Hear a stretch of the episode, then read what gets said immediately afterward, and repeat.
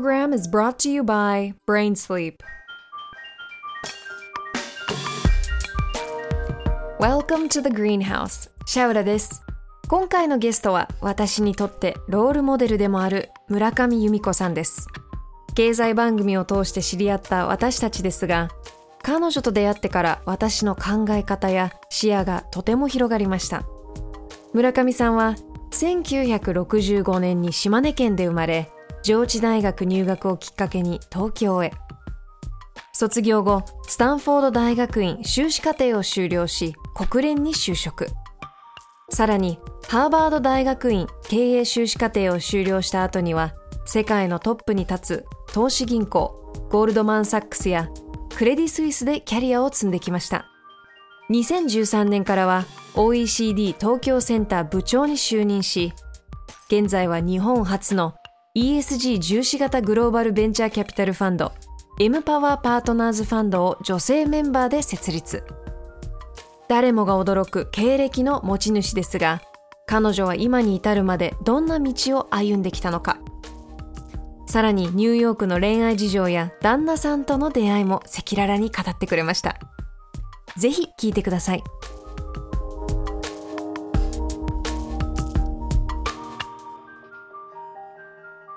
さあ、今日のゲストは村上由美子さんです。よろしくお願いします。よろしくお願いします。いや、由美子さん。あの、私たち実は NHK ワールドのビズストリームで初めてお会いしたんですよね。何年前でした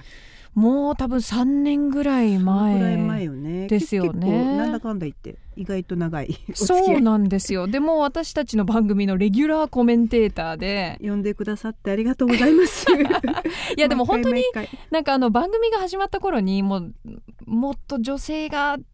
出てくれたらなっていう思いで、まあ、村上さんを見つけて We were like, we found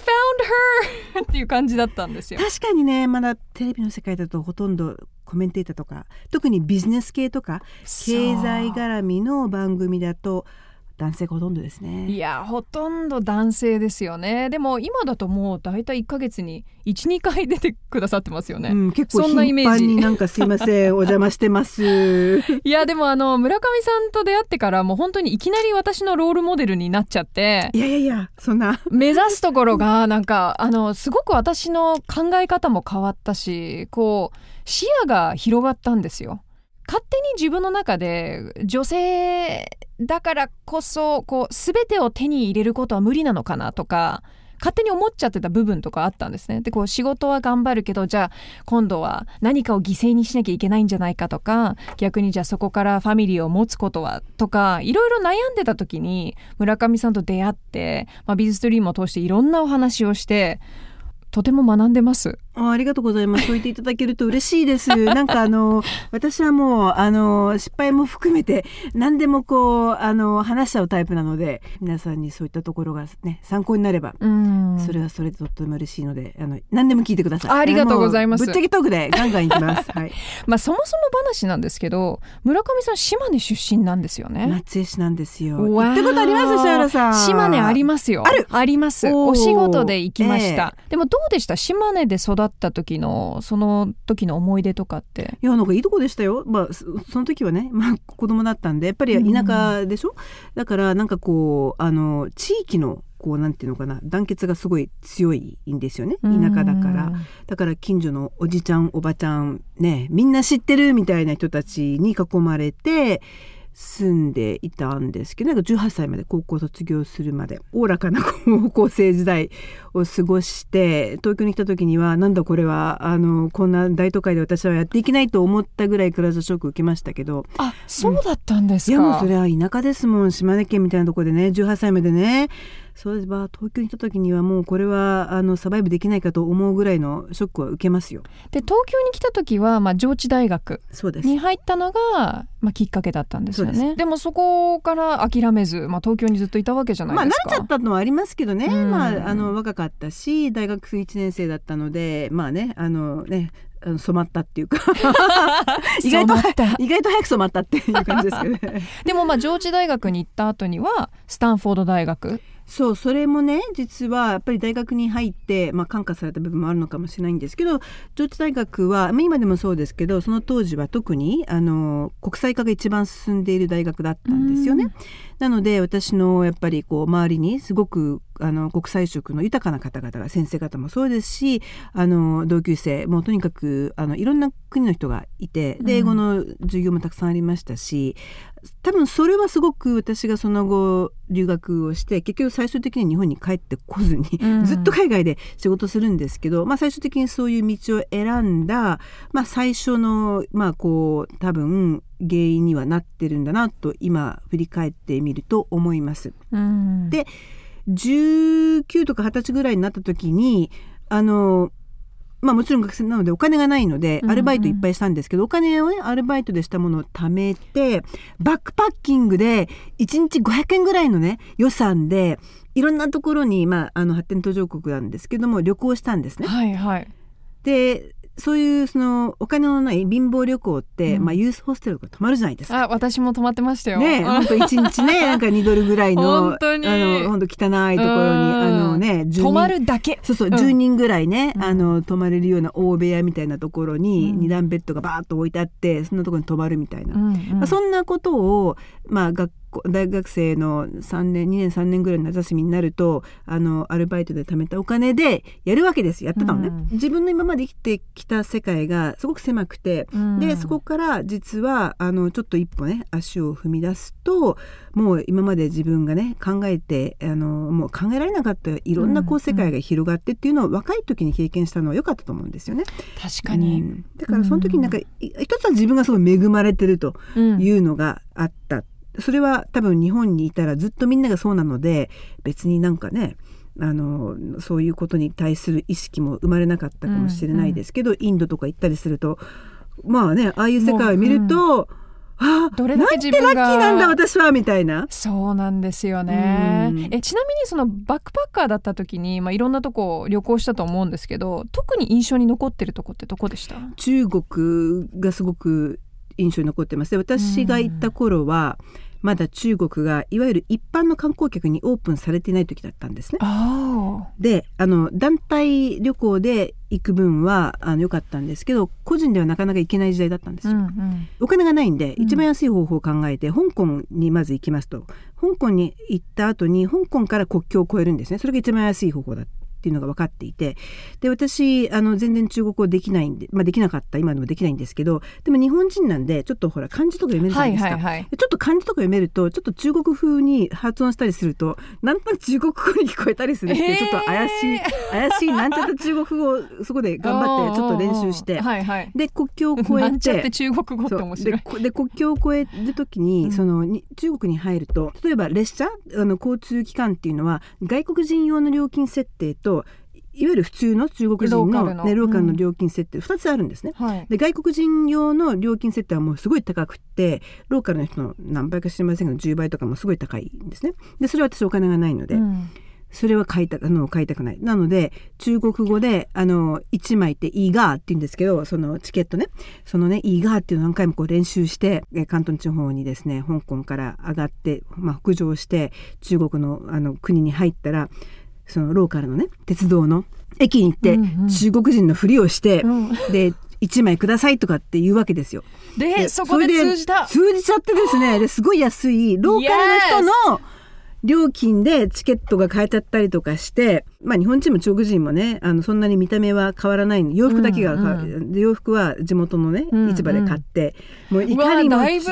ややばい やばい感じでしたよ。でも多分地元の人から見ると全然なんかね、ローカルにでも日本の人から見るとこの人は何だろう。えー、そんな経験してたんですね、うんでもすごく楽しかったしでその、まあ、いわゆるあの一般の中国人の中国人が乗るような、ね、車両に乗って広東から北京まで行ったんですけど、うんうん。ローカル。で結構厳しかったですけどね、うんもう知りたくなりましたけど、うん。でもそういう経験はやっぱりまだ若くてね19とかその20歳かな？体力もあって、うん。それが楽しいと思える年齢年齢だったんですね、うん。今それやれって言われたらもうとんでもない。私確かに。もう星が5つないとねホテル泊まれない。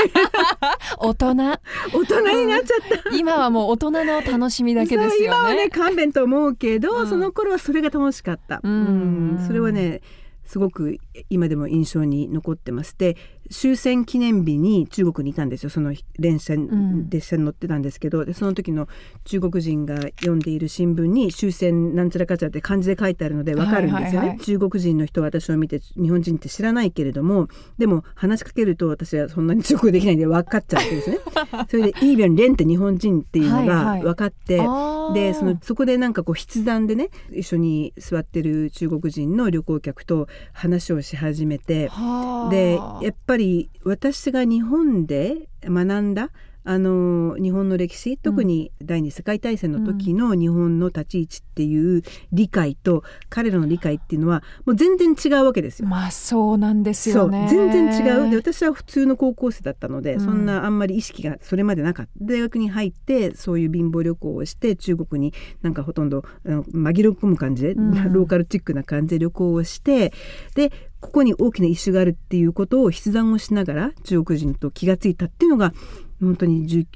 歳くらいだったかな、まあ、そんな経験があってあだから日本の中にいるとやっぱり本当に自分が知らないままずっと生きてきた中で本当は知っておかないといけないことがたくさんあるのに教育も受けなかそうここに関して教育を受けなかったこととかっていうのが、まあ、そういうちょちょっとしたきっかけでねあるっていうことに気がついたのは結構自分の中では大きな発見だったですね。まあ、いろんな国行きましたけど結構中国はその時はあのいろんな国行った中でも印象が一番強い、うん、国の一つかな。でもそこから実際あの村上さんはもう外に外に出ていくわけじゃないですか。スタンフォードハーバードビジネススクール。そこから、えーと、実際にゴールドマン・サックスもニューヨークでのずっと15年間ですよね。ほとんどニューヨークとロンドンも3年ぐらいいたんですけど海外がほとんどなんです。うんうん、えもともとファイナンスの世界に入ろうと思ってたんですか？その大学時代から。ね、なんかやっぱ大学の時はそういうこう、まあ、中国もそうですけど結構発展途上国があの私のバックパックのね旅行の行き先としては多かったっていうのもあって、うん、なんとなくそういう会そういう国を見ている中であやっぱり発展途上国の現実とかを見ると、まあ、自分が若かったってもあるんですけど、うん途上国の人たちに援助する仕事は素晴らしいなとか国際的な仕事をするんであれば、うん、そういうこうねあの開発の仕事って素晴らしいなみたいな結構理想にこうなんていうのかな燃えた時期がまあ多分若い時って皆さんそういうことがあると思うんですけども、ね。うん、あのあったんですね。で就職を考え始めた3年生とか大学の4年生の時に結構大きな壁にぶつかってそれは、いわゆる、えー、男女雇用機会均等法っていうのが導入された後だったんですけど先輩の OG 訪問とか OB 訪問するんですね普通、うんうん、で例えば銀行とかに行ったんですけど一応総合職で入ったはずの女性の先輩のところに行くと皆さん制服を着てるんです。女性の先輩は上智の先輩とか、うん、でも男性の先輩は背広を着てるんです。そういう銀行で。でえなんか違うぞとか思い始めて、うんうん、でやっぱりそこで分かったのはあのいくらその男女雇用機会均等法っていうのが導入されても現実的にはまだまだ私の時代はもう多分今はだいぶ変わってきてるのはあのね分かるんですけど実際に女性と男性の就職のあの機会っていうのはもう全然違っていた。すごいめちゃくちゃでかい壁があってもう登りきれないような壁があるっていうことに初めて気がついたのがまあ本当21とかその大学ね34年生のまあ、OGOB 訪問をし始めた頃かな。うん、でその時にやっぱり次のこう自分の行き先を考えた時に自分の将来考えた時に違うなと思い始めたのがあるんですね。で同時に、まあ、いろんな国を、まあ、あの貧乏旅行でしたけどねやっぱりこう国際的な仕事がしたいとかまあ、できれば開発に関わりたいっていう気持ちがあったので何をするべきかと考えた時にその勉強をしようと思ったんですね国際経済の勉強をしようと国際開発とか国際経済の勉強をしようと思ったんです。うんうん、でラッキーなことにあの奨学金ももらえてスタンフォード大学に行けたのでそのまま就職をせずに大学卒業したらスタンフォードの大学院に行ったんですね。うんうん、で大学院で2年間の修士でしたけどもやって終わる頃にその頃にはもう就職しないといけないなんかねやっぱずっと学生でね永遠にいるわけにいかないので、はいはい、何がかしたいかと考えた時にそこに自然にオプションとして国際的な仕事でその発展途上国の人々のあの支援っていうふうに考えると延長線沿いに国連っていうオプションがあったんですよ。国連、うん、であ国連かといろいろ調べてみると、うん、頑張れば入れるかもしれないっていうことに気がついて、応募してでラッキーなことに入れたんですね。なので一番最初の仕事は、うんスタンフォードの修士課程を卒業して国連の仕事なんです。そうだったんですね。国連っていろんなエージェンシーがあってさまざまなあの国連っていう名のもとにユニセフがあったり、うんうんユネップっていう環境を専門にやってる機関があったりっていろんなものがあるんですけど私が入ったところは国連の、えー開発計画、うんうんうん UNDP というところだったんですね。でペイペイの平なのでなんか自分でここに行きたいっていうふうに希望を出しても大体聞いてくれるんで、まあ、どどこでも行きますみたいな感じで。はいはいはい。なので私が採用されてうんどこに配属になるかは全く分からなかったんですけど、まあでもどこでも行きますっていう気持ちがあったんですよ。うんで卒業式の1週間ぐらい前に「あなたの配属先決まりました」とか言って電話があって「You're going to Barbados」って言われたんですよ。でバーベイドバベロスって私ねまず言葉がバベロスって何の言葉か分かんない What is Barbados? みたいな感じで、うんうんバベロスっていうその国の名前を私は認識しなかったはいはい知らなかった。知らなかった、うんそれで「Are you going to Barbados? Your first assignment is going to be in Barbados」って言われてなんとなく言葉の響きがバベロスという響きがアフリカチックじゃないですか。はい はいはいあこれはアフリカの小国だ小小国かなとか思って、はい。その当時はインターネットもあんまりないので確かに地図とかですぐ調べられそうそうる状況じゃなかったです Google がそもんね。の時はまだなかった。なのでこう地図とかであのねアフリカのね探してこうアフリカ小さい Where's かな Barbados? ないみたいな どこだとか言ってでよくよく見たらカリブ海のこんなちっちゃい、うんあのまあ米粒みたいな小さい島だったんです。はいはいお前ゴッドですよこんなところもう。ねええで最終的にバルベドスには何年かいたんですよね。えーと2年近く1年半ぐらいいましたね。私のプロジェクト、まあ、いろんな担当をさせていただいてで最初のプロジェクトのあのすごく面白かったのが、えー今でいうマイクロファイナンス当時はクレジットユニオン、まあ、うん要は組合みたいなものを、えー作るという仕事だったんですね。はいはい。でその仕事をしている時に私がそこですごくあのなんていうのかな自分の理想と現実の乖離みたいなものを感じたんですけどああのマクロの経済を勉強してたのでなんとなくその頭でっかちになっていて私はできる私はなんか経済の理論分かってるしみたいなー Bring it そう on! なん I'm かね!結構そういう、あと若いからすごく青いし、うんなんかこう世界平和のために私は戦うみたいな、はあなんかこうそういうパッションでね。そうなんかねそういうのがあったんですよ。でうん実際にプロジェクトやってみると全然自分は何も分かってないっていうねなんだ私はみたいなのがあってでクレジットユニオンって結局その地元のね例えば農家の農家って言っても本当にちあの小規模のねヤギをね3匹飼ってますみたいなそういう農家のおばちゃんのあのヤギのねあの3匹を5匹にするためにお金を貸しますどうやって貸してもらうんですか？なんかそんそんなことなんですよ。うんうんでそこで1年半やって立ち上げようとして分かったのは結局そういう発展途上国で私がそういうプロジェクトを担当して例えば国連とかそう、まあ他のね政府とからの援助金が行きますと。うんでそれはそれでその時は良くなるんですけども結局それってすごく暫定的なとって.一時的な話にしか過ぎないんですよね。で何が起こんなきゃいけないかっていうとそのヤギのミルクでもしかしたらチーズを作ってあの収入を得てるおばちゃんっていうのが実際にその収入を得たお金を次の自分の例えばヤギをもう一匹買えますとかね、うん次の投資にそのお金を向けてどんどんどんどん自分のビジネスっていうのが拡張してそこで自分でもっともっとあの、まあ、収入を得るような仕組みができて最終的には独り立ちするっていうところがゴールなんです。だから最終的には私たちのお金、うんあの例えば国連とか日本の援助のお金っていうのが必要にならなくなるような状況っていうのがゴールだからゴールはいなくなる。スキルをあの与えるってことですよね。そうの自分たちが独り立ち知恵。うん独り立ちできる、うん。なのでそれがゴールなのに何のその私たちができることってそのゴールに達するために今はできない部分を助けてあげるっていうこと。でそのゴールに達するためには私たちのような公的なお金じゃなくって民間のお金が入ってこないといけない、うん民間の投資が入ってくるような状況にならないと彼ら彼女っていうのは独り立ちできないっていうことなんですけどそこで私が現地でそういうプロジェクトを回しながら分かったのは民間のお金の流れが全然分かっていない。要はなんで投資っていうのはここにされてここにされないのかっていうところが全く分かってなかった、うんお金の流れの根本的なロジックが分かってなかったんですよ民間の。なのでちょっとこれ違うじゃんと思い始めたんですよね。なるほど。だから私は最終的にそのなんか国連とかね、こまあ、他の国の援助がない形でそのね地元のおじちゃんおばちゃん、ね、がが自立するためには民間の投資が入ってくるような状況が作られなきゃいけないのに民間のお金の流れは分かってないっていう自分が分かった 分かってない自分が分かった。はいはいはいはい。でそこで思ったのはじゃあ民間の金融機関に入って自分が勉強すればいいと思ったんですね。それ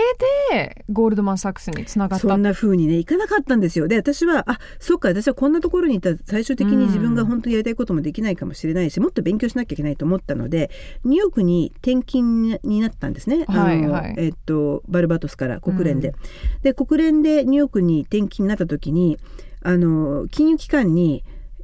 履歴書を送ってはい。仕事くださいっつって、うん。あのトライしたんです。すいっぱい OK 出そうじゃないですか？ゼて。ロことごとく断られました。ゼロ。もう Really? ゼロ。それであダメだと。でその時に想像つかないな。それで親切な人がいてアドバイスをくれたんですね。君のねバックグラウンド面白いと。でも正直言って君の今のスキルだと即戦力にならない。君みたいな人は一度ビジネススクールに行ってビジネスのいろはを学ぶといいというふうにアドバイスをくれた人が何人かいたんですね。なるほど、それであそうかビジネススクールかとなんか思い始めて、うん。でビジネススクールに行こうと思ったんですね。それでそこからビジネススクールに行く準備をし始めてでラッキーなことにハーバードビジネススクールに受かったので行ったんですけどそしたらそのアドバイスをくれた人の言葉が本当に当たっていて2年前にことごとく断られた会社からまあ全部じゃないですけどほとんどオファーをもらったんですよ。そのうちの一つのゴールドマン・サックスに入ったんですね。へえだからそのアドバイス正しかった。そのアドバイスはね今となってみれば本当にありがたいありがたいそのアドバイスをいただいたなと思っているんですけどね。それで考えるとやっぱりこう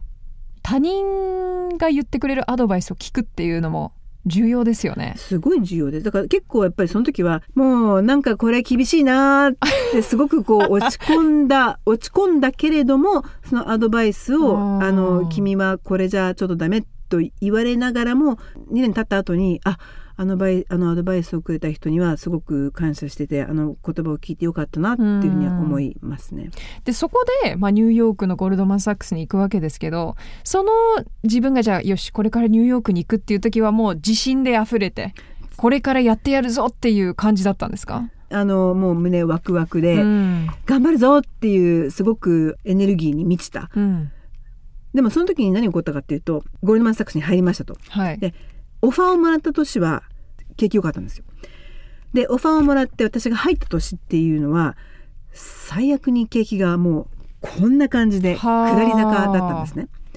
私が入った年はゴールドマン・サックスの歴史の中でも初めて、えー新入社員のあのトレーニング中の社員をクビにしたっていう年だったんです。だってあのこれもしかしたらその経済の動きとかそういう、まあ、投資銀行の動きを知らない人からするとびっくりする話だと思うんですけど特にゴールドマン・サックスのようなところはダメだったらすぐクビですからね。そうあのねやっぱり本当にあの明日が見えない。見えない、うん。うん。あのだから本当ハイリスクハイリターンだしあのメリットベースで厳しい生き馬の目を抜くっていう表現がぴったりのあのウォール・ストリートだったので、うん。本当厳しい競争ですけどだからこんな感じ本当に上と下があるので私がオファーをもらった年は景気よくあの景気よくってたくさんオファーを出しました。その次の年はもう下り坂であのね7月かなんかに入るんですけどもう9月ぐらいにはクビになった新入社員がいたぐらいの感じなんですよね。じゃあそこで自分も危機感を感じてたってことですよね。私もこれすぐ。あこれ一緒に同期で入ったあのね人たちがなんかねある日そのその時のゴールドマン・サックスのあの新入社員のトレーニングプログラムって半年ぐらいすごい長かったの。最初のうん6ヶ月。はいろんな国に行ってあの研修するんですけどだから一緒に入ったそのね同僚がある日2ヶ月か3ヶ月ぐらいしたらあの朝会にいないんですよね。しばらくするとあ実はリストラがあってみたいな話になってははあ、明日は我が身と思いました、うん。それで私はニューヨークのオファーをもらったんですがあのアメリカのあのリクルーティングのプログラムに入っていたのででニューヨークで就職すると思ってたんですけどある日私は呼ばれました上司に「あ次は来た来た来た。私のバンカーみたいな。来来た来た来た。これはもう嫌な予感満載みたいな。心の準備をしてそう呼ばれて深呼吸して。行ったんです、うん。なんでございましょう行きました。そしたらその上司がまあいろいろあるけどちょっとねいろんな状況が変わってとかあ来た来たと思ってるわけですよ。首だ首。首首と思って聞いてるわけですよ。もうゲーと思いながら。そしたら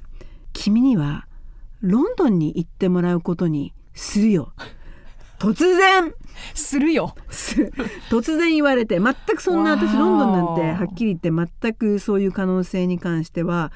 もう考えてなかった。うん。私はもう普通に、まあ、ゴールドマンってニューヨークが本社なんですけど普通にニューヨークで働くと思ってたんですけど「はい行きます!」うんもうすぐですよね。はい、何でも何でもいいもうもう言ってください。ロンドンでもどこでも行きます。世界の果てまで行きます。みたいな。行きますとか言って本当行きたくなかった。もう行ったんですうん。で行って結局私ロンドンのゴールドマン・サックスのオフィスで3年ぐらい働いたんですけど住めば都で、ああんなになんかジメジメしてて真っ暗でご飯まずいみたいなイメージが、まあ、確かにそれは当たってるんですけど、うん。でも結構住めば都になって楽しかったんですよ。うん。なのでであと良かったのはロンドンはやっぱりインターナショナルファイナンスの中心だったんですね。そうですよね。ニューヨークはまだまだアメリカの市場がその大きいので、やっぱドメスティックのマーケットが大きい分だけアメリカのビジネスが中心になっていたっていうところにあのあのと比べるとロンドンはもともとすごくいろんなマーケットがあのロンドンのオフィスのオペレーションの中でカバーされていたのですごくインターナショナルだったので、うん。そのインターナショナルビジネスをロンドンのオフィスで経験できたのはすごく良かった。仕事の意味でも良かったしあのあとロンドンに住んでみてちょっとあの Queen's English が少し真似できるようになったとか。あと、まあ、ご飯もね fish 'n' chips もねあんまそんなにねあの思ったほどまずくないとうか、ん。あと良かったのはやっぱりロンドンはあのヨーロッパの、まあ、ヨーロッパなので近いのであの結構簡単にねすごく週末になるとパリに行きます週末になるとローマに行きますみたいな感じでうわすごく簡単に行けるわけでですよ。だからヨーロッパをすごくその3年間いましたけど堪能したっていうのがロンドンの生活でシングルだったのでもう何のねあのねあの縛りもなく。ね縛りもなく何のこう負担もなく何のこう心配もなく、もう今週末はバルセロナガンガンガンみんなで行こうバルセロナとかね。う今わ週末はねあのシャモニーでスキーガンガンガン行きたい人この指止まれ。うわめっちゃいい生活じゃないですでか安いんですよ。格安チケットがいっぱいあって、はいはい。ロンドンからもう1時間ぐらいでヨーロッパどこでもね結構安いチケットで行けて、うん。まあ、さっき言ったみたいに、まあ、バリバリの独身だったのでまああのね週末の楽しい、はいはい。あのね、旅行をたくさんしたりとかしてすごい楽しかったです。でもそのロンドンの時は独身だったわけじゃないですか、でもニューヨークに戻ってそのタイミングで旦那さんと出会うんですよね。旦那はね。ニューヨークに戻った時って30ぐらいかな？31かな、で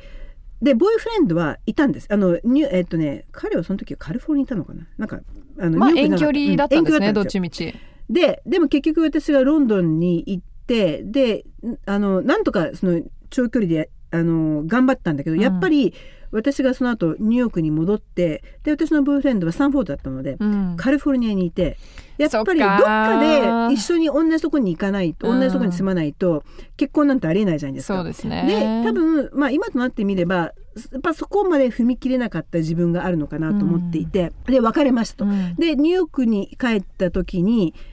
カリフォルニアのボーイフレンドとブレイクアップして、うんでこれは男を見つけなければいけないモードに入ったんですね。あじゃあもう頭の中であの意識してたんですねよしとあのねそんなにあのそこまで意識はしてなかったんですけど「あのセックス・シティ」っていう番組あるじゃないですか。Oh yeah ああああいうエピソードが実際に私のん身の回りにたくさんあったんですよ。はあでお友達もやっぱりそういうああいう系がすごくたくさん周り。で、ええみんなそれなりに弁護士であったりバンカーであったり、うん。すごくプロフェッショナルな部分では頑張ってますと。キャリアウーマンがやっぱり多かった。うん。あの私の周りの私の仲のいいお友達はみんなそうだったんですね。だけどニューヨークってちょっとねあの前にもお話したように結構競争率が高いんですよ。ほうほう。あの独身の男性に対するあでもそれ聞いたことありますなんかすっごい厳男しい性シングルの男性がすごく少ない場所なんですよエね。リジブルな男性がねやっぱ女性の比率で考えると少ないですねめちゃくちゃ。へーえじゃあ大体パーティーに行くと女性の方が多い？うん、あの多いし、まあ、多いってこともあるし、まあ、あともう一つ一つのまあ問題というかですねあの、まあ、過去今となってみれば問題じゃなかったかもしれないけどもその時は結構感じていたのはあの私たちの私の友達もそうなんです。同級生はみんなハーバードに行ってるじゃないですか。でそうすると女性でハーバードだと結構男性がそれを気にするみたいなところがあってで H bomb って言うんですけどハーバードの H、H bomb do not drop the H うに Really? それ直訳するとまあだからあのハーバードに行ったっていうことを絶対言うなってことですよね。それでねちょっとそこからひるむ男性がいたりすると損だからみたいな、うんなのでなかなかあの H ボムはねドロップするなっていうふうに言われたりとかしたんですけどもまあそれなりに皆さん私の周り皆さんすごく成功その成功ってキャリアの面で成功してるし経済的にももうね独立してるしあの可愛いしとってもね、美しいお友達いっぱいいたんですけどみんな結構。うん、ストラグルしてたんですよね。で日本みたいにお見合い制度が、まあ、ないですけど、うん今みたいにインターネットでいろんなね、マッチングサービスもなかったし、そうですよね。なのであのリサイクルパーティーとかやりましたよ。リサイクルパーティー覚なんですえてらしたらかあのえっとさあ、You bring your ex-boyfriend そうそうそうそう、Right. ワンのエピソードよあのセックスアンあったえっでしょ、とみんなパーティーに来る女性は別れた元彼を一人連れてくるっていうパーティーですよねでそれをリサイクルするそうそれやりましたよ何回か行きました It works、Really? うんでっていうのは because you bring one of the boyfriends you dated before でしょ、Uh-huh. で so you actually know the guy that you're bringing but you have no relation もうもうそのロマンティックな.レーションはありませんと。ってなってくるとその人はディーセントな人なわけですよ。だあって変な人は連れてこないから。そうね。大体、まあ私たちはうまくいかなかったけどいいやつだからあの元彼一人連れてくるっていうスタイル。で私のお友達にとってはいいマッチングかもしれないし、うん変な人は連れてこないんですよね、うんうん。で結構一人率いいんですよね、へえだからそういうのと結構行きました。すごい楽しかった。めちゃくちゃ。すごそう。いまあそんなんで結構まあいろんなあのね皆さんとサポートシステムも構築しながら、はい。やったわけですよ、なので私はニューヨークに帰ってきてもう週末にハンプトンスに行って、うん。リサイクルパーティーとかも出て。そう。名前がすごいリサイクルパーティー。そうでもね本当に「セックス・シティの」うん。あのエピソードと同じようなシーンがもうもう私の周りでは繰り広げられていたんですね。うんうん。である日私の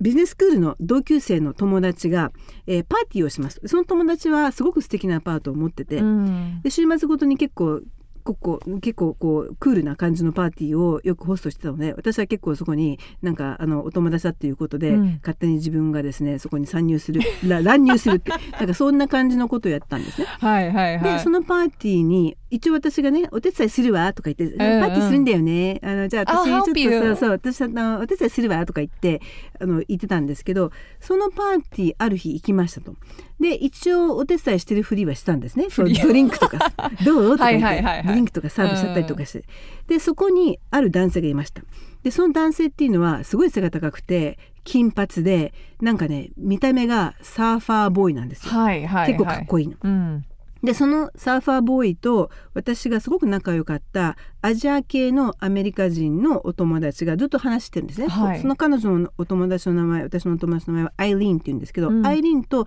そのサーファー風の男の人がずっと喋ってるんですよ、うん。私かっこいいなと思ったけどまあねアイリーンと喋ってるから、うん。邪魔した悪いかなと思ってちょっと遠慮したんですね、うん。でちょこっとだけ話をそのね、あの飲み物持って「どうですか？ドリンク?」とか言って 白々しくこうはいそこに登場して、ええ。ドリンクとか渡したりとかしてちょこっと話をしたらそのサーファーサーファー風の男が「いや実はうちのビルですごい火事があってさ」とか言って火事の話してるわけですよ。ええ。で私が「え？火事？私の家でも私の本当にあったんですけど私が住んでるビルでもねこの間すごい火事があったのよね」って言ったら「え？どこのビル?」って言うから「これこれこれ」っていうビル言ったら「そのビルだよそのビル同じビルに住んでるよ」っていうことになったんですよ。で「えー!」とか言って。でそこで火事の話で盛り上がったんですけどでもそこには私のアジアえー中国系のアメリカ人のアイリーンがずっといるのでなんか私悪いなと思って、うんまあちょっと3分ぐらい話をした後にちょっとまあ違うところに行ったんですね。でそれで以上おそれで以上そのその晩は、うんその次の日の朝それが土曜日だったんですけどその次の日の朝あのリキャップのために私の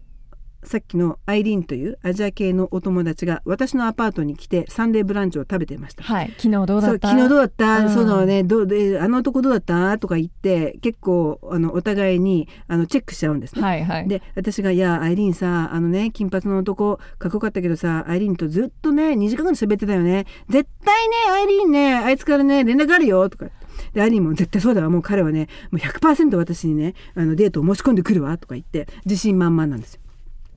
Oh no. 嫌な予感。でそれそれそれ日曜日でしょ？日曜日私のアパート。はいはい。でそういうあのね話をしてるわけですトントンとか言ってドアがねドアに誰かがトントンとか言ってノックする。ほで私はドアを開けました。そこに立っていたのはドアマン。私のビルのドアうマン。ドアマン。でそのドアマンがこれがあなたにあのあなたにねあのあのメモでねあのあなたに、えー渡してくれっていうふうに言われてるので持ってきましたとか言ってあのこう手紙っていうかメモをねあのくれくださったんですね。でそこにアイリーンいるでしょ？で私いるでしょ？でメモもらって「あ Thank you」とか言ってドアマンは去っていきました。でそのメモ見たらその金髪の男から「昨日は会えて嬉しかった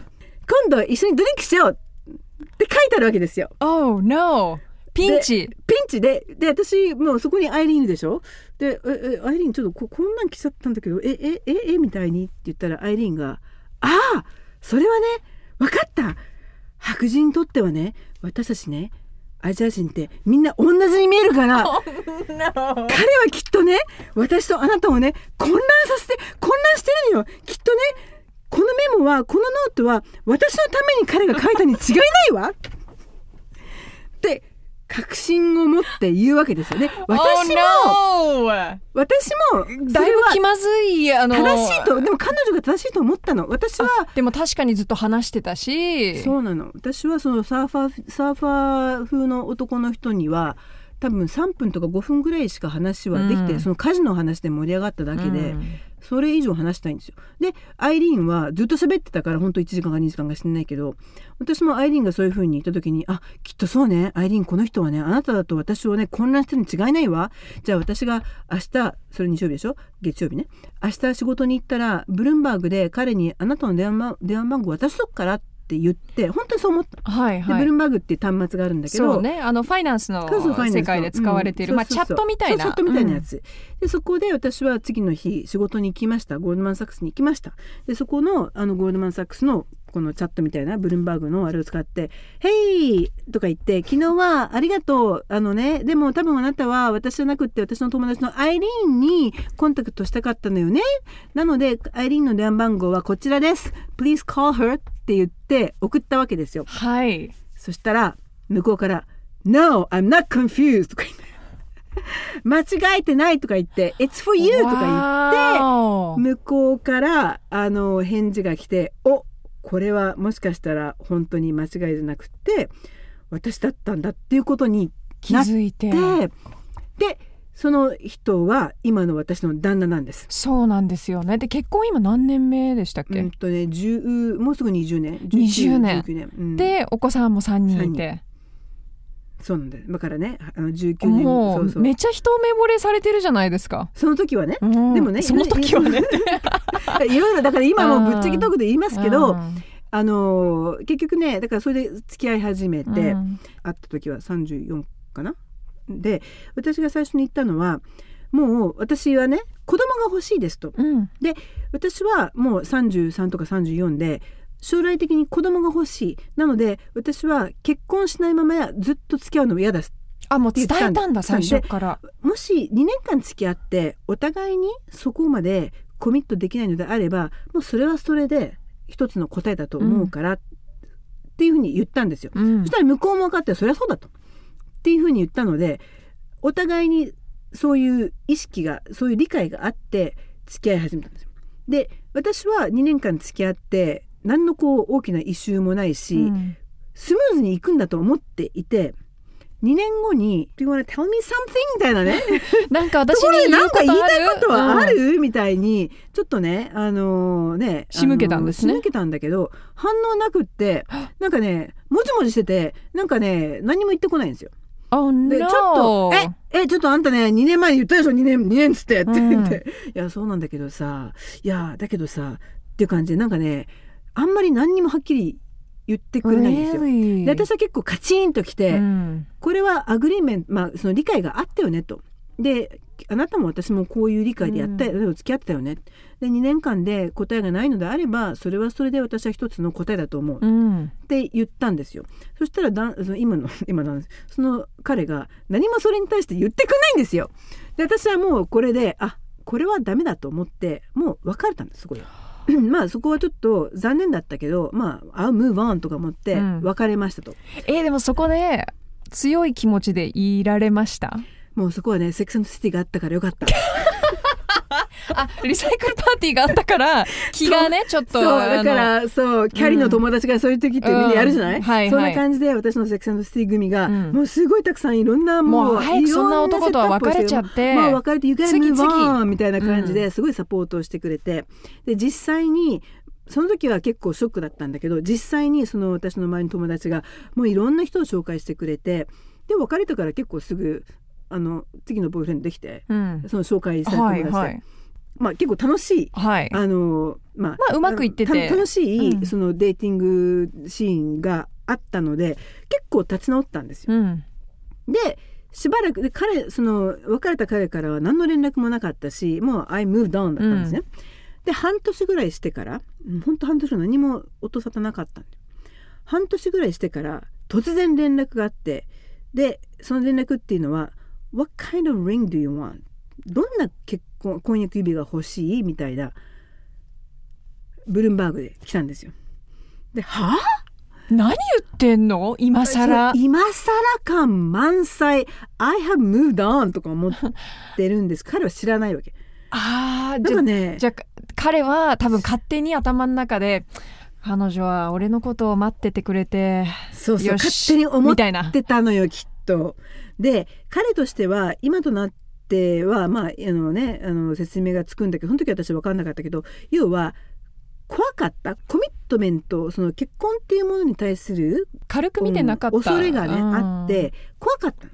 なので2年間っていう話は分かってたけども2年間来た時になんかこうね一歩踏み出せなかった。うん。でその時はそのこと言わないから、うん。私分かんない。何も言わないから、うん。この野郎とか思って、うん。とか思ったけど、うん。今とまあその後で説明されてああそうだったねと思ったんだけどって。うん。で自分としてはそれをプロセスするためにちょっと時間が必要だったで私はもうそんなことを知らないから、もううん I moved on. I, I met another, another, another guy みたいな感じだったんだけどあ で彼としては頭の中にうん。私がなんか勝手に待ってると思ってたみたいで,、うん。で私はしょうがないからいやあのあの悪いけど私はねもうねムーブオンして新しい彼氏いるしなんか何言ってるかその新しいなんか婚約指輪とか言われてもそんなのねありえないわとかってまあバッサリ。あバッサリ、うん。それは言ったんですよ。そしたら向こう怒っちゃって「何言ってんだ!」とか言ってなんで私は、ね「あんたが怒ったってさ どうしようもないんだけど」みたいなそう。それで何起こったかっていうとで彼はそれからもう毎日毎日私に手紙とか贈り物とかをずっとその諦めず。諦めずにやったわけですよ。で正直言って私がそのあその時に付き合ってた彼っていうのはその時にもう付き合い始めて4ヶ月かなぐらいだったんだけどまあ34ヶ月付き合うと彼と結婚するかしないかってなんとなくわなんとなくわかる、うんで、うん。あこの人と私は結婚したいなっていうのがなんとなく分か,、まあ分かうん。ってきて、分かってきたっていうのもあってで最初はまあねいきなり戻ってきたあの元彼にねふーんっていう気持ちがすごい強かったので、うん。相手にしなかったんだけどだんだんだんだんその元彼がもうなんか毎日毎日手紙頑張ってる書いてくれてし。贈り物してくれてみたいなのを2ヶ月くらいやってくれたのとその時付き合ってた彼のやっぱり将来的なこう行き先みたいなところうんにすごく不安を感じたのがあって、あこれはもしかしたら運命的には元彼と戻る、ね、道筋が用意されてるのかもしれないと思い始めて、うん。でその時付き合ってた彼とは別れてで元彼と戻ったですぐ結婚。もうその時にはもううちその元彼はもうすぐ結婚する用意があってもう婚約指輪でも何も買いますみたいな感じになっていてもうすぐ婚約してその年の半年後かな？暮れにはハワイで結婚しました。そんなストーリーがあったんですか？あったんですよ。そう。それがだからもう20年前18年19年前だけど。でもなんかあの仕事もバリバリ頑張ってきてキャリアを積んできてでプラス結婚もしてお子様にも恵まれてっていうとこう外側から見るとあ全部手に入れていいんだっていう気持ちになるんですよう。ん、てかねなんか私別に手に入れたいと思う。まあでも例えば私はなんとなく漠然と別にすごいこう明確な目的ではないけども漠然と子供が欲しいなとか漠然と家庭が欲しいなっていう気持ちはあったんですよね。うん。でもそれに向かってなんかするっていうアクション取れないし、うん。まあね頑張ってねセクサンシティ組と一緒にねうん。リサイクルパーティーとかそういうことはやったとしてもそれも結局運じゃないですか、うん。だからそれって自分がコントロールできないところがあるから、まあ、ある程度それは運に任せるしかないかなっていうのはあったんですよね。でも仕事はなんか自分で仕事がしたい自分がこういうキャリアが持ちたいっていうことに対して自分の取れるアクションって能動的に取れるじゃないですか。うん。だから能動的に取れるアクションに関しては取ろうと思って。うん。でうん。結婚とかその出会いっていうところはもちろん頑張ってねパーティー行くけどでもそれでもやっぱ運があるので。そうですそうそうよね。そう。だから最終的には神様がね、うん、神様があって運がねやっぱりこう最終的には決めるところもあるのでまああのなるようにしかならないみたいなところはあっ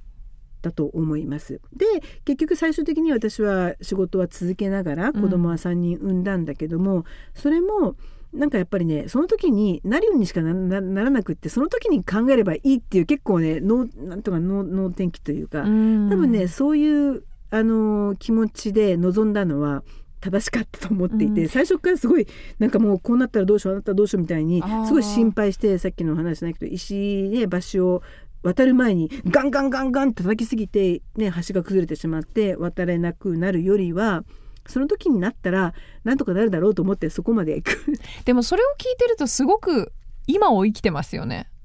今生きてるというか今を生きるっていうななんとかなるのをんじゃないかと前からや思って。なかなかでもそれって難しいことだと思うんですよ。どうしても心配事だったりとか、今後うまくいかなかったらどうしようとか、どうやってこの先をコントロールしていくんだろうっていう苦悩はみんなどっかであると思うんですよね。うん、あると思いますよでも私もあったと思いますけど一つ私がラッキーだったのはあの、まあ、仕事をしていく上でとかあるいはその家庭と仕事を両立していく上では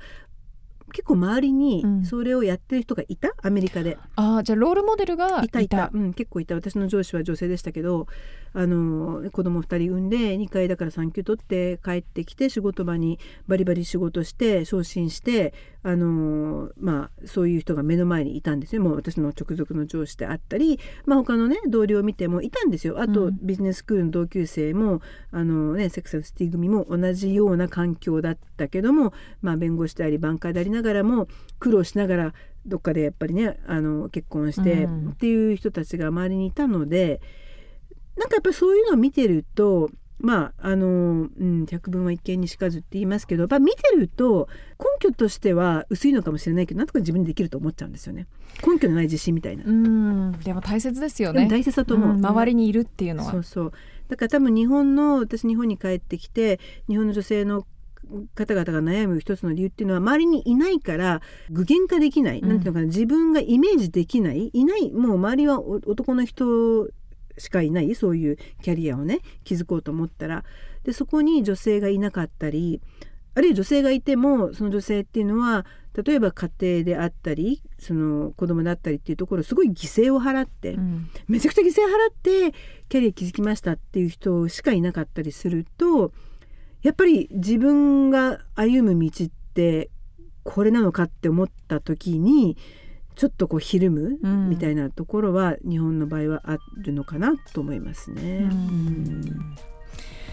いや村上さん本当あの今週はいろんな話を聞きましたけどちょっと来週も引き続き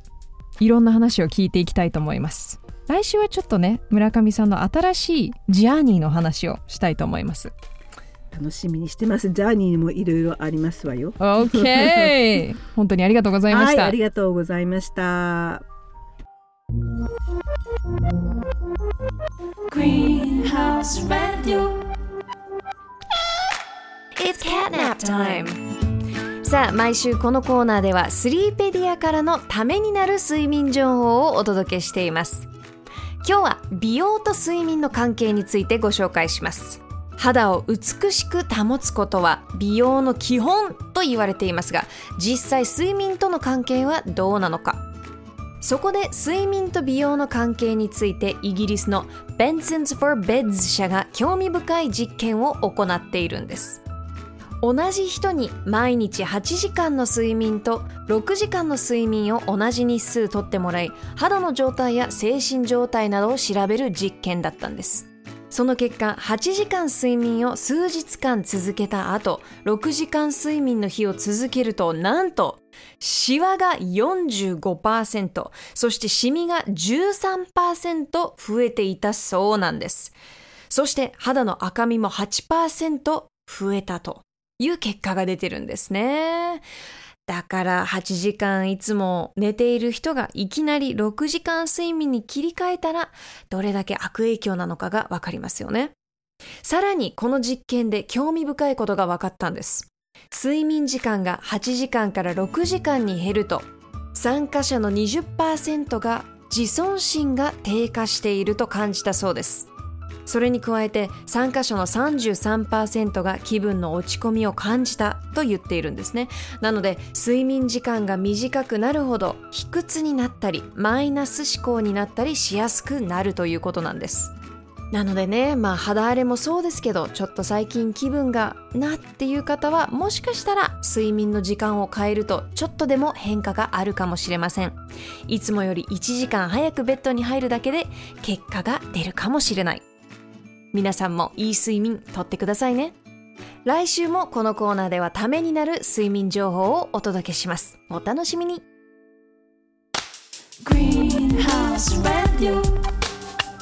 This program was brought to you by BrainSleep